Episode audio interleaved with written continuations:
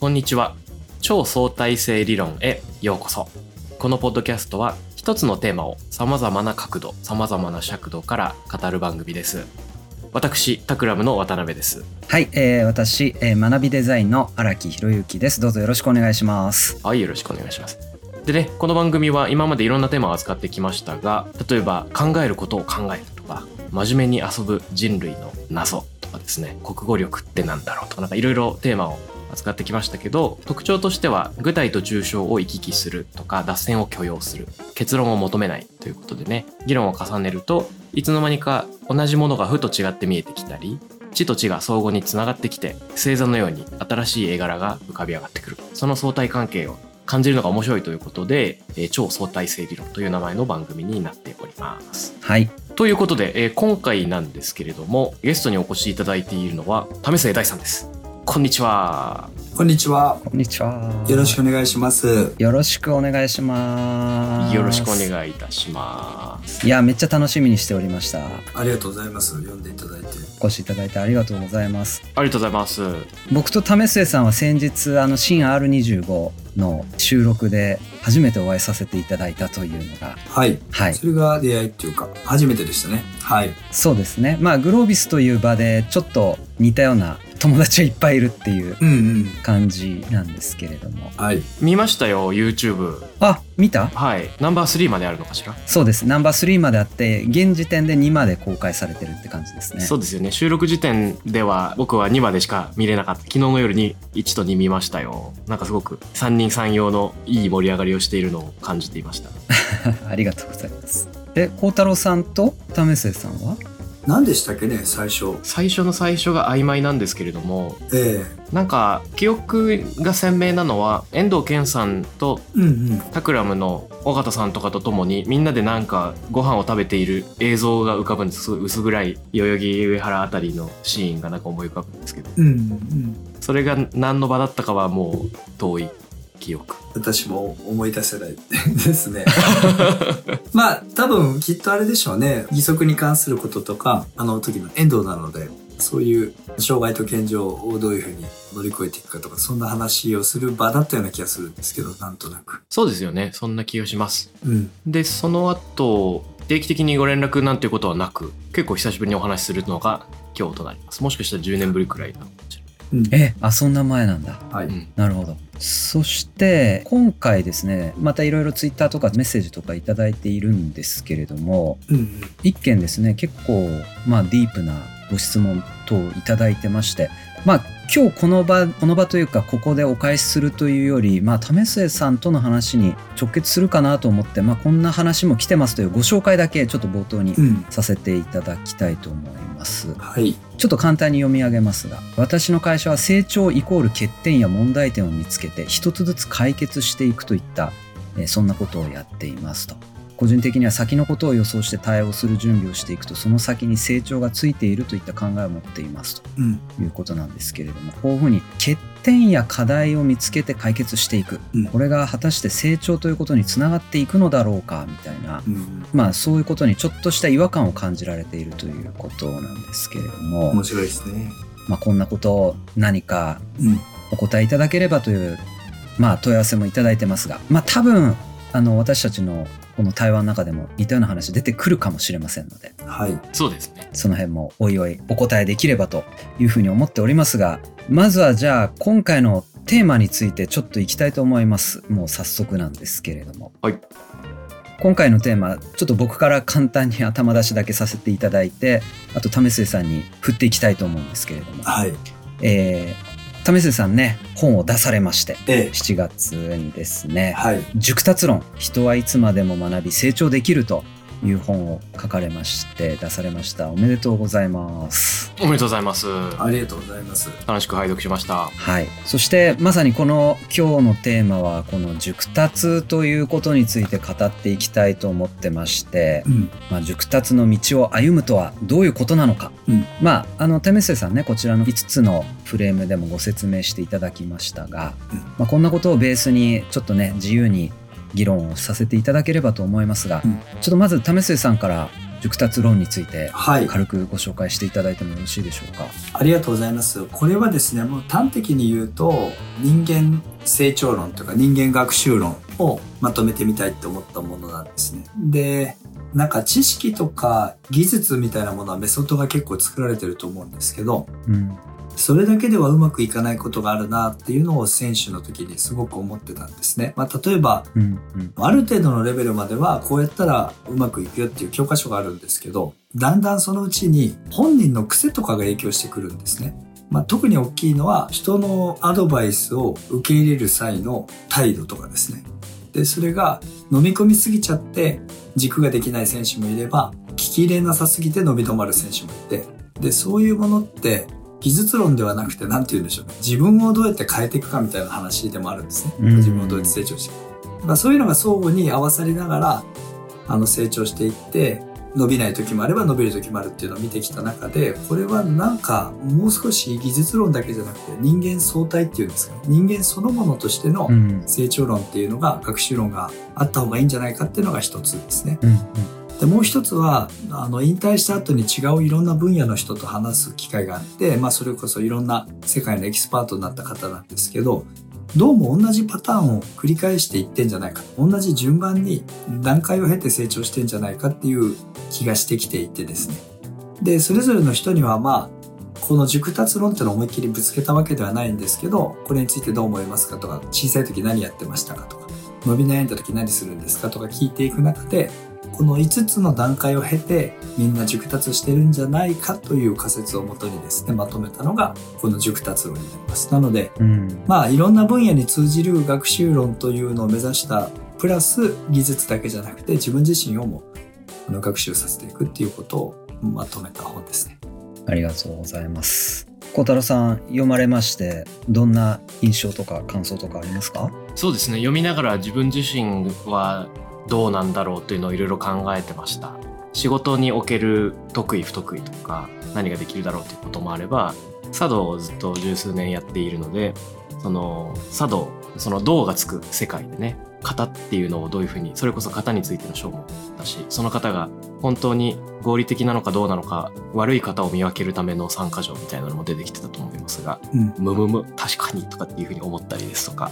だから今回思ったのは後書きにも書かれてたようにとにかく5つのそのキーワード自体も面白いけれどもそれを語られる時の為末さん自身のいろんなあのご自身のエピソードもすごく面白いなと思っていてうん。その身体を通した学びと経験うん。うん。うんその地に足のついた論みたいなものを考えるにあたってはやっぱり自分も自分の身体の経験を思い起こしながら考えなきゃいけないんだろうなっていうのを思いながらお酒を飲んで血中アルコール濃度を高めるという身体効果を体感しながら本を読んでおりました。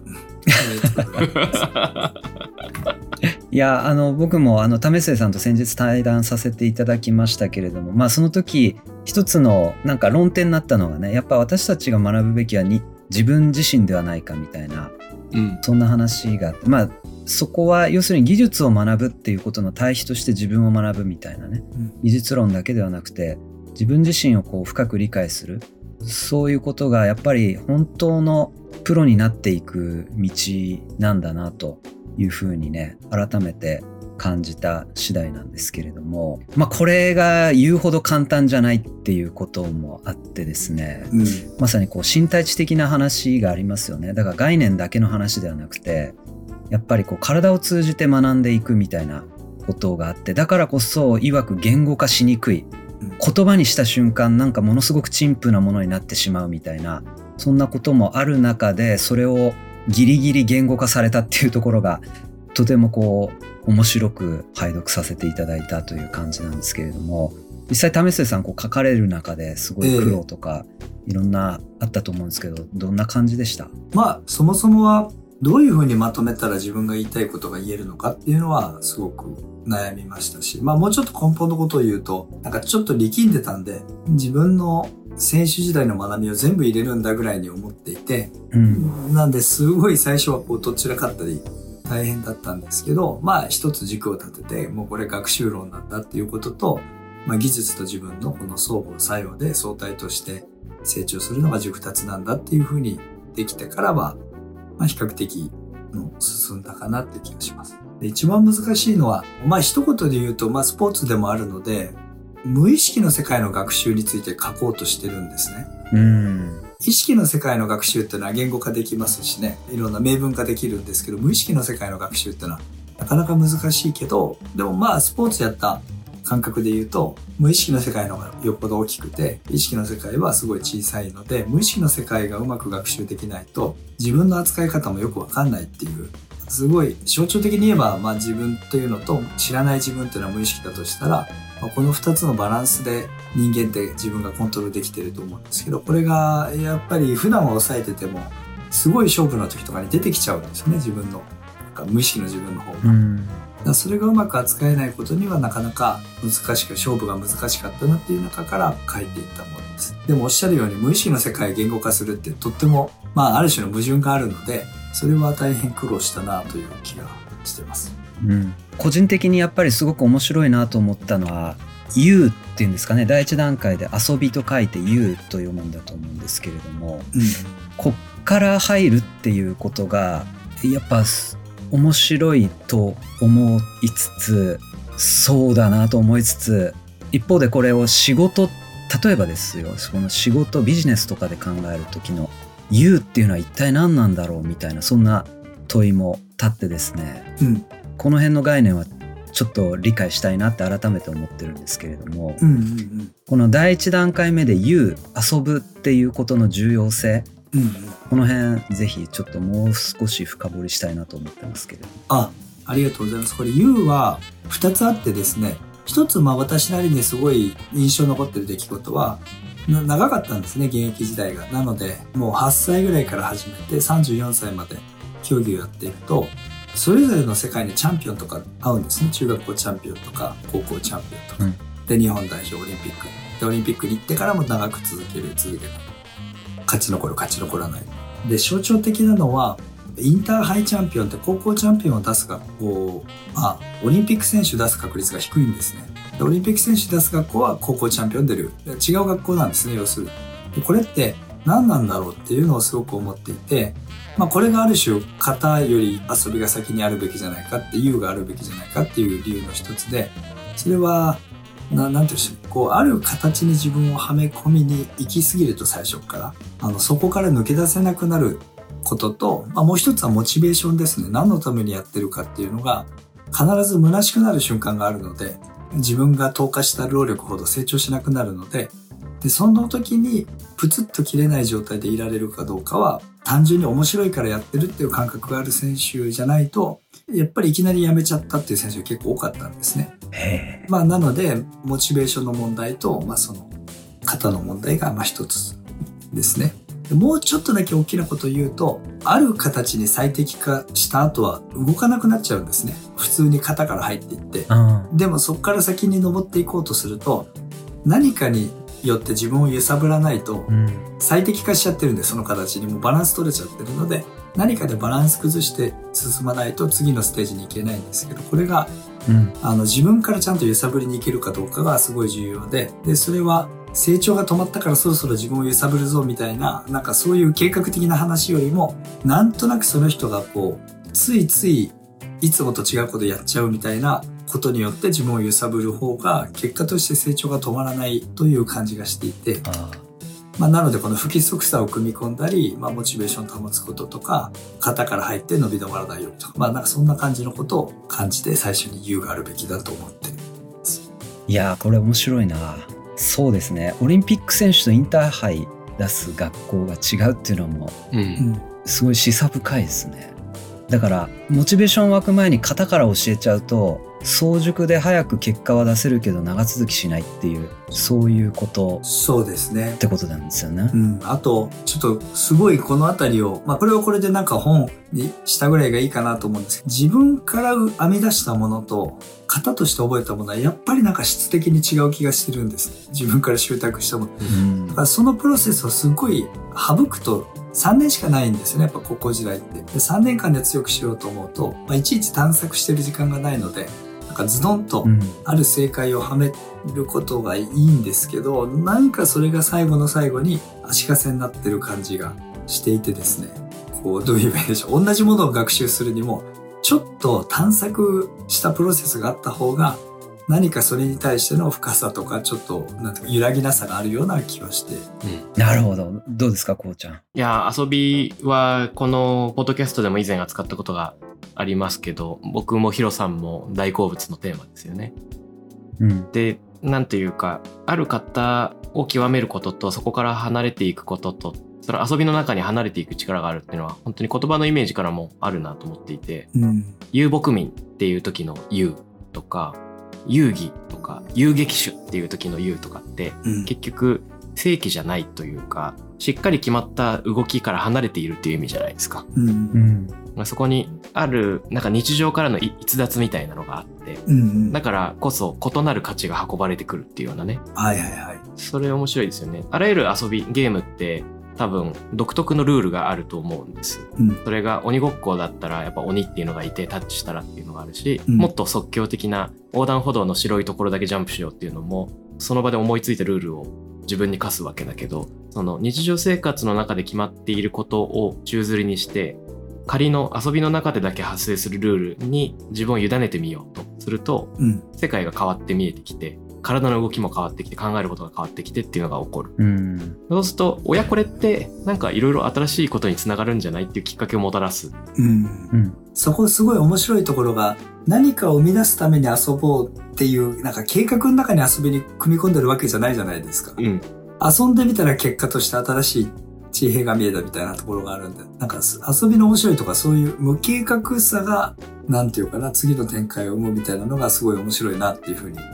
思うんですよね。そうですね。うん。だから5つのうちの最初に入っていると思うんですけれどもうん。最初でありなんていうか通底するものっていうイメージもあるなと僕は思って読んでいました途切れなく遊び続けるっていうあ下地みたいなのがあってその上にいろんなものが乗っかってくるっていうそういう捉え方もあるかなと思って読んでいましたうん。うんい。や、まさに遊び心忘れちゃうとちょっと辛くなってきちゃう時ってありますよねありますね。いや、だから最初の本の立て付けは、全部に遊びがあるっていう前提で、うん全部の章の最後に遊び、かける遊びで整理しようっていう案もあったぐらいで、もうおっしゃる通りなんですよ。うんなるほど。うん遊びが。まあ多分なんか他の技術論とかと一番違う点を抜き出すとしたら多分この遊びを最初に置いてるところなんだろうと思うんですけど、おっしゃる通りです。うん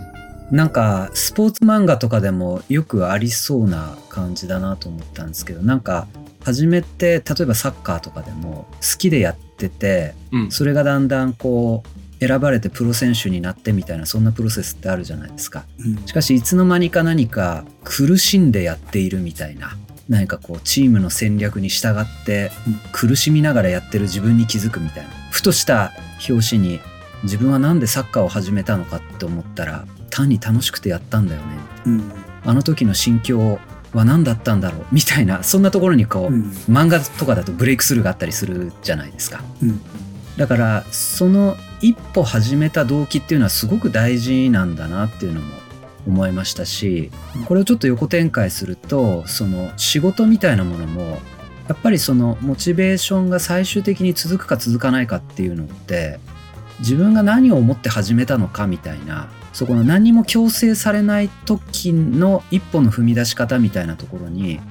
すごくこう原点があるような気がした印象を持ちましたね。もう一つだけちょっと大きなことを言うとっていうか考えてたのが、あの、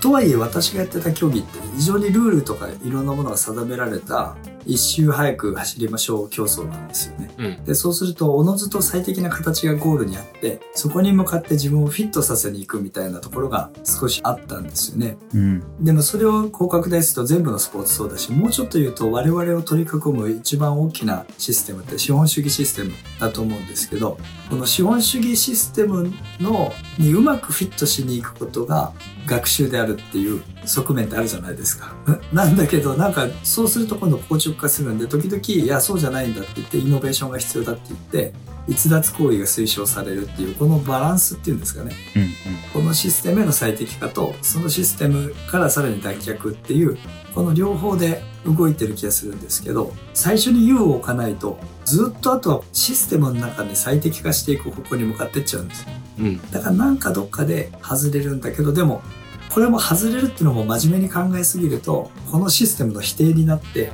これから外れるんだとか、オルタナティブなものを作るんだみたいな発想になりがちなんですけど、やっぱりそうは言っても陸上選手はやっぱ陸上やってるしっていう資本主義の世界で生きてる人は生きていくしっていう中の、なんかどうやったら軽やかにこのシステムと距離を取りながら新しくなんか自分を書き換え続けられるんだろうかっていうのはあって、うんうん。まあ、僕はなんか陸上やりながら陸上みたいなこうガチガチのなんか最後最適な走りがあるみたいな競技の中でどうやって遊ぶかっていうのはすごい大きなテーマだったんですけどなんかそんなことも考えながら第一章目は書いてました。うん。いやそうですね。真面目すぎると遊びそのものに目的を見出したくなっちゃうっていうかなんていうのかな。はいはいはい。なんかの手段としての遊びみたいな、えー、なんか、うん、ねなっちゃいますよね。そうですね。うん、どうすればより効率的に遊べるかとか、どうすれば 遊びからどうやってより良いベネフィットを得られるかとか、そういう感じありますよ、ちょっとね。確かに。うん。その瞬間遊びでなくなってるみたいなことがね。そうですね。だから、確かホモルーデンスだったかな、あそこに遊びの定義の第1項目目として遊びそのものがもう目的がないっていう最上位概念であるみたいな話があったと思うんですけれども。はいはい。無意味であるってありますよね。そうそうそうそうそう。ということですけど、そろそろ